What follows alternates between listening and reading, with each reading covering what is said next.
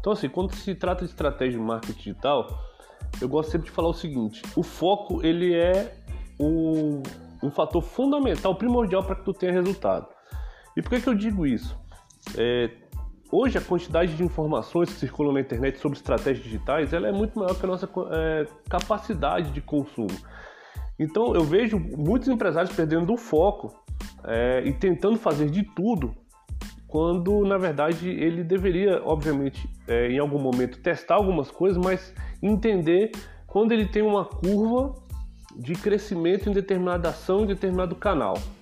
Quando ele percebe, quando ele detecta que uma ação que ele fez gerou um ROI positivo, cara, na minha visão, ele tem que esquecer tudo e focar naquilo ali. Vou dar um exemplo. É, há um tempo atrás a gente atendeu um cliente que tinha era uma, uma casa, vamos dizer assim, era uma, era uma empresa de animação infantil, né, muito conhecida aqui em Brasília. Eles fizeram uma estratégia de Google com a gente, é, investiram 500 reais e conseguiram gerar 13 mil reais de novos contratos. Ora, aí é hora de eu parar e analisar. Cara, eu fiz isso aqui isso aqui deu certo pô, vamos tentar fazer um. O que, que, que, que eu posso fazer para aquilo dar mais certo, né? Ou seja, vamos otimizar a campanha, porque assim, quando você cria uma campanha no primeiro momento, ela te dá um primeiro resultado.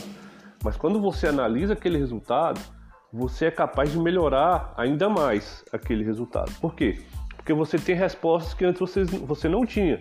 Então, de repente, assim, olha, é, eu deixei a campanha aberta, né, para rodar todos os dias, em todos os horários, mas eu percebi que a maior taxa de interação era de segunda a sexta e o melhor horário era, era de meio-dia às 18, por exemplo. Opa, eu vou parar de é, investir onde não está a atenção. Lembra sempre do, do nosso, quem me acompanha aqui no podcast, sabe da nossa metodologia e que a gente disputa sempre a atenção do público e quando a gente tem mais dados a gente consegue melhorar essa campanha.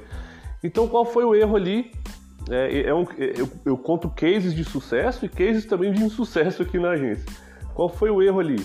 É, eles chegaram pra gente e falaram: ah, a gente não quer Google, a gente quer muita rede social, a gente quer isso, a gente quer aquilo e a gente quer vender.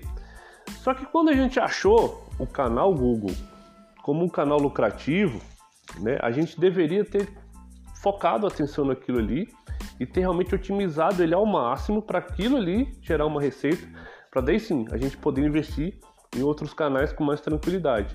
Porque eu sempre falo da diferença. Quem está no Google está buscando alguma coisa, está com algum problema para resolver, ele tem mais urgência, ele tem mais. É, a ação de procura é dele, né? É, eu só preciso aparecer quando ele digita. E aí, logicamente, com algumas estratégias. Mas aí, é, a ação de entrar em contato parte dele a partir de um problema que ele tem. Então, é, quando a gente migra isso para rede social, é uma outra pegada. Né? Eu não posso ter essa pegada de venda, é um conteúdo um pouco mais estruturado, é uma estratégia mais a longo prazo. E o que aconteceu? Focamos toda a nossa, é, o nosso trabalho em criar autoridade para eles na rede social e deixamos o Google de lado. E a campanha que performou bem no mesmo, performou mais bem no outro, e aí acabou que a consultoria se foi, o cliente se foi, insatisfeito com o resultado. Né? Então hoje eu brigo muito mesmo quando, com o cliente e até é, acabo não pegando certos trabalhos quando eu vejo que na época assim, a gente não tinha ainda o posicionamento que a gente tem hoje, então a gente sucumbia muito mais facilmente ao que o cliente queria e hoje a gente através de dados consegue mostrar para ele que não é o caminho. Então pode servir de lição para você também. Quando você achar um canal que você entendeu e te deu um retorno positivo, cara, vai fundo nesse canal, vai, ignora o resto ignora o resto e vai fundo nesse canal.